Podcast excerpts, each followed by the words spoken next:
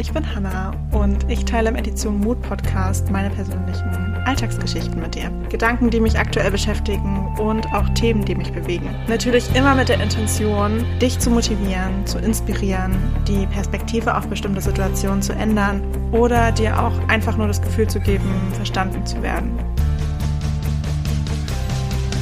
Und wenn es dieser Podcast schafft, noch mehr Menschen dazu zu bewegen, ihre eigenen Mutausbrüche zu starten, sich dafür zu feiern und sich täglich für sich selbst zu entscheiden, dann hätte ich auf jeden Fall einiges erreicht.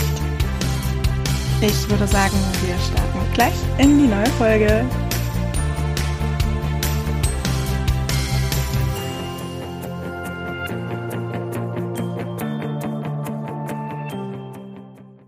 Hallo und herzlich willkommen zu dieser neuen Podcast-Folge. Heute habe ich eine ziemlich spannende Frage gleich zu Beginn, bevor ich ein weiteres Buch vorstellen werde. Das ist irgendwie heute so eine gemischte Folge. Ich hatte erst eine Frage gelesen, die ich ziemlich schön fand, wo ich mir dachte, ja cool, die kann ich echt gut für den Podcast verwenden. Und dann ist mir aber eingefallen, dass ich dazu ja auch ein Buch gelesen habe. Es war schon vor einigen Jahren, aber das ist ja nicht so schlimm. Und dann dachte ich mir, kann ich das Buch ja eigentlich gleich nochmal mit vorstellen. deswegen wird es heute so eine gemischte Folge. Wir werden sehen, was alles so zusammenkommt, aber ich bin total gespannt. Ich freue mich auf jeden Fall riesig. Und ich würde sagen, wir starten gleich rein, ohne dass ich weiter drum rumquatsche. Und zwar habe ich die Frage neulich gelesen, übrigens auch in diesem Buch von Gisela Schmalz, das kleine Buch der großen Fragen. Da hatte ich neulich schon eine Podcast-Folge zugemacht. Und diese Frage hatte mich ja ziemlich verwirrt. Aber diesmal habe ich eine Frage, die ich echt richtig schön finde. Und zwar ist es die Frage, sagst du häufiger ja oder sagst du häufiger nein? Und das fand ich spannend, weil ich mir dann so dachte, okay, ich glaube, ich sage häufiger ja meistens bin ich sogar diejenige, die sich dann dadurch ein bisschen zu viel vornimmt. Aber tendenziell sage ich lieber ja, weil das ja irgendwie auch immer damit verbunden ist, dass man mal so ein bisschen rauskommt. Obwohl ich in vielen Situationen auch Nein sage, das ist heute auf jeden Fall eher der Fall, als es früher der Fall war. Früher habe ich kaum Nein gesagt, ähm, einfach weil ich auch keine Grenzen ziehen konnte. Aber das habe ich mir echt in den letzten Jahren so ein bisschen als Priorität gesetzt, dass ich das immer mehr übe und etabliere, dass ich auch wirklich zu bestimmten Dingen Nein sage. Vor allem, wenn ich merke, dass es entweder eine Grenze überschreitet oder dass ich mich selbst als erste Priorität sehe. Und wenn ich merke, dass ich einfach gerade keine Kraft, keinen Bock auf gar nichts mehr habe, dass ich dann Nein zu bestimmten Menschen, Dingen, Situationen sage und mir denke, okay, ich nehme die Zeit jetzt komplett nur für mich. Von daher das vielleicht so als Einstieg, was meine Antwort auf diese Frage wäre. Also ich würde schon sagen, tendenziell sage ich eher ja. Und diese Antwort hatte mich dann an ein Buch erinnert, was ich vor ein paar Jahren gelesen habe. Beziehungsweise, was heißt vor ein paar Jahren? Es ist wirklich halt schon einige Zeit her. Und zwar ist das das Ja-Experiment von Shonda Rhimes. Ich glaube, jeder kennt Shonda Rhimes. Sie hat Grey's Anatomy geschrieben und viele andere Serien, die sehr, sehr erfolgreich sind. Zum Beispiel auch How to Get Away with Murder. Übrigens kann ich ziemlich empfehlen. Also, ich weiß nicht, vielleicht ist es auch. Vielleicht sollte ich mich jetzt gar nicht outen. Aber Grey's Anatomy habe ich noch nie gesehen. Ich habe auch nicht die Ambition, das zu machen, weil es, glaube über 15 Staffeln oder so gibt. Ich weiß gar nicht, wo ich die Zeit hernehmen soll. Aber ich hatte How to Get Away with Murder geschaut und die fand ich richtig gut, beziehungsweise Staffel 1 fand ich richtig gut. Ab Staffel 2 wurde es irgendwie seltsam. Und bei Staffel 3 war ich irgendwie raus. Äh, ja, aber Staffel 1 kann ich immer noch wärmstens empfehlen. Es ist richtig, richtig spannend und hat auf jeden Fall super viel Spaß gemacht zu schauen. Und äh, Shonda Rhimes hat ein Buch geschrieben, wie gesagt, das Jahr-Experiment, auf Englisch auch The Year of Yes. Und ich habe vorhin mal ein bisschen reingeblättert und dachte mir, ich lese euch wieder ein Kapitel daraus vor, weil mir das ja auch so viel Spaß macht, beziehungsweise ich auch merke, dass die Folgen, in denen ich einfach nur vorlese, die Folgen sind, die ihr euch am meisten anhört. Ich sehe das einfach als Kompliment. ich weiß gar nicht, was ich sonst dazu sagen soll. Aber ja, wenn ich merke, dass euch das gefällt, dann würde ich auf jeden Fall das auch noch öfter machen. Und gerade Richtung Weihnachten habe ich auch noch eine weitere Folge geplant, in der ich ähm, einen Text vorlesen möchte, der auch so in diese Weihnachtsrichtung geht. Da freue ich mich auf jeden Fall auch schon riesig drauf, das aufzunehmen. Ich glaube, das wird gleich im Anschluss passieren. ich nehme meine Podcast-Folgen ja einmal komplett kreuz und quer durcheinander auf. Hauptsache, es hat einen Sinn, wenn ich die alle hochladen möchte. ähm, ich würde sagen, wir starten einfach rein. Die Frage kennt ihr, beantwortet sie super gerne für euch selbst. Und ich lese euch einfach jetzt das eine Kapitel vor aus dem Buch. Und zwar heißt es Eine Anmerkung zur Zeit. Ja zu mehr Ja. Ach so, bevor ich aber anfange, dieses Kapitel zu lesen, ist mir gerade aufgefallen, erkläre ich euch kurz, worum es in dem Buch geht. Ich meine, der Titel sagt es schon, das Ja-Experiment, aber ich würde euch jetzt kurz noch den Klappentext vorlesen. Shonda Rhimes schreibt Drehbücher über Erfolgsserien wie Grey's Anatomy oder Scandal. Sie ist eine der begehrtesten Produzentinnen Hollywoods. Nur beim Drehbuch für das eigene Leben fehlt ihr der nötige Schwung. Privat ist sie schüchtern, ängstlich, menschenscheu, bis sie eines Tages beschließt, etwas zu ändern. Mit einem filmreifen Trick einfach ein Jahr lang zu allem Ja sagen. Ebenso witzig und selbstironisch wie ihre TV-Serien und zugleich schonungslos ehrlich beschreibt Rhymes die große Wirkung eines kleinen Wortes, das aus ihr einen neuen Menschen macht. Glücklich, selbstbewusst und 60 Kilo leichter. Jetzt wisst ihr, worum es geht. also Shonda Rhimes beschließt ein Jahr lang zu allem möglichen Ja zu sagen, weil sie vorher sehr, sehr ängstlich war und zu ganz, ganz vielen Dingen, beziehungsweise zu allen Dingen Nein gesagt hat, die irgendwie außerhalb ihrer Komfortzone liegen. Und das beschließt sie zu ändern. Den Zeitraum, den sie sich für das Experiment vorgenommen hat, ist ein Jahr. Das sagt auch das Ja-Experiment, beziehungsweise im Englischen halt noch viel besser The Year of Yes. Es hat begonnen an ihrem Geburtstag und dieses Jahr war jetzt rum. Und ihre Gedanken dazu möchte ich jetzt gerne vorlesen. Das Jahr 2015 ist schon einige Monate alt, als mir auffällt, dass mein Jahrexperiment vor ein paar Monaten hätte enden sollen. Die Vorstellung, damit aufzuhören, hinterlässt ein hohles Gefühl in meinem Inneren. Ein paar Tage lang befürchte ich, krank zu werden. Doch als ich eines Abends auf dem Weg ins Bett bin, wird mir klar, dass ich an einem schlimmen Fall von Angst leide. Ich bin gerade erst dabei zu verstehen, dass das Ja-Sagen mein Leben nicht nur verändert, sondern rettet.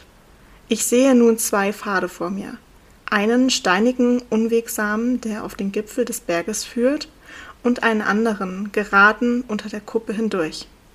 Ich kann mich an den felsigen Aufstieg heranwagen, mir blaue Flecke zuziehen und das Risiko eingehen, verletzt zu werden. Dann stehe ich irgendwann auf dem Gipfel und atme im warmen Sonnenschein die besondere Luft hier oben ein, mit dem Blick auf die ganze Welt, die sich vor mir erstreckt. Oder ich nehme den einfachen, den unterirdischen Weg. Dort gibt es keine Sonne, keine Luft, doch es ist schön warm und sicher. Und hey, es gibt einen großen Vorrat an Schaufeln. Doch eigentlich ist so viel Anstrengung gar nicht nötig. Die Erde ist weich und locker, wenn ich mich auf dem Boden zusammenrolle, sinke ich langsam tief in ihn hinein, wie in ein Grab. Die langen Jahre des Neinsagens waren für mich eine lautlose Methode, alles loszulassen. Ein stummes Mittel des Aufgebens. Ein müheloser Rückzug aus der Welt, aus dem Licht, aus dem Leben. Nein zu sagen war ein Weg in die Auflösung. Nein zu sagen war meine langsame Form des Selbstmordes. Was verrückt ist, weil ich nicht sterben will. Als ich spät im Bett liege, wird mir klar, dass ich nicht will, dass das Experiment zu Ende ist. Ich bin noch nicht fertig. Ich habe gerade erst herausgefunden, wie es sich als Hammerfrau lebt. Ich kann jetzt nicht aufhören. Ich will jetzt nicht aufhören. Muss ich jetzt aufhören? Was als kleine Herausforderung durch die Worte meiner Schwester über gewürfelte Zwiebeln am Thanksgiving-Morgen begann, ist zu einem lebenswichtigen Unterfangen geworden. Ich fürchte mich jetzt fast davor, Nein zu sagen. Ich kann Herausforderungen nicht länger ablehnen. Nein steht nicht mehr zur Wahl. Ich weiß, dass ich es mir nicht leisten kann, Nein zu sagen. Der Preis ist einfach zu hoch.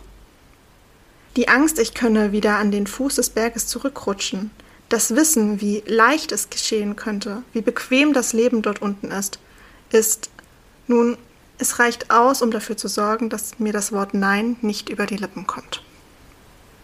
Ich kann das Leben leben oder ich kann aufgeben. Was würde passieren, wenn ich wieder aufgäbe? Was würde aus mir werden? Wie lange würde es dauern, bis ich wieder mit dem Anstieg beginne? Wäre ich überhaupt dazu in der Lage, noch einmal von vorn anzufangen? Oder wäre das mein Ende? Dafür bin ich noch nicht bereit. Ich kann noch nicht am Ende sein. Das hier ist nicht das Ende.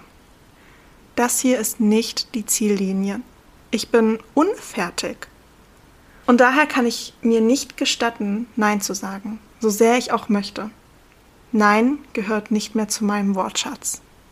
Nein ist ein Unwort. Die Zeit war um. Das Jahr war vorbei, aber ich bin noch nicht fertig.